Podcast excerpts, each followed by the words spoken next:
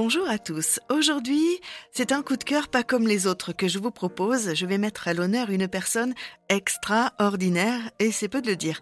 Karine Brailly, vous ne la connaissez peut-être pas et pourtant, la mettre en lumière, aujourd'hui, ça me paraît tellement naturel. Ingénieure informatique, éducatrice sportive, artiste peintre, la vie de Karine Brailly est intense. Et puis un jour, sans signe avant-coureur, la maladie s'incruste. La SLA, que vous connaissez aussi sous le nom de la maladie de Charcot, bouscule l'avenir de Karine et de tous ses proches. Cette maladie s'attaque aux muscles des bras, des jambes, de la gorge, entraînant peu à peu une incapacité à marcher, manger, parler, respirer, une maladie qui est à ce jour encore incurable. Alors c'est vrai, Karine, elle aurait pu sombrer, mais c'est tout le contraire qui se produit.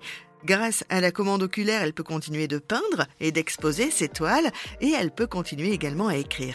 Karine, aujourd'hui, elle est totalement dépendante de ses auxiliaires de vie. La seule chose qu'elle peut faire aisément, c'est observer. Observer ses auxiliaires de vie. Elle a donc écrit un livre qui s'appelle Jamais sans monoxy.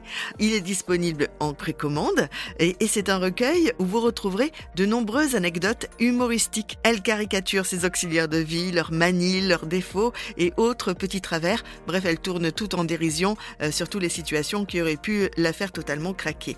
Les illustrations c'est une histoire de famille, puisque c'est son frère, euh, dont le dessin est la seconde nature, qui a adhéré euh, au projet sans aucune euh, hésitation. J'ai eu la chance de pouvoir échanger par mail avec Karine, évidemment, et d'échanger par téléphone avec Victorien, qui l'aide au quotidien.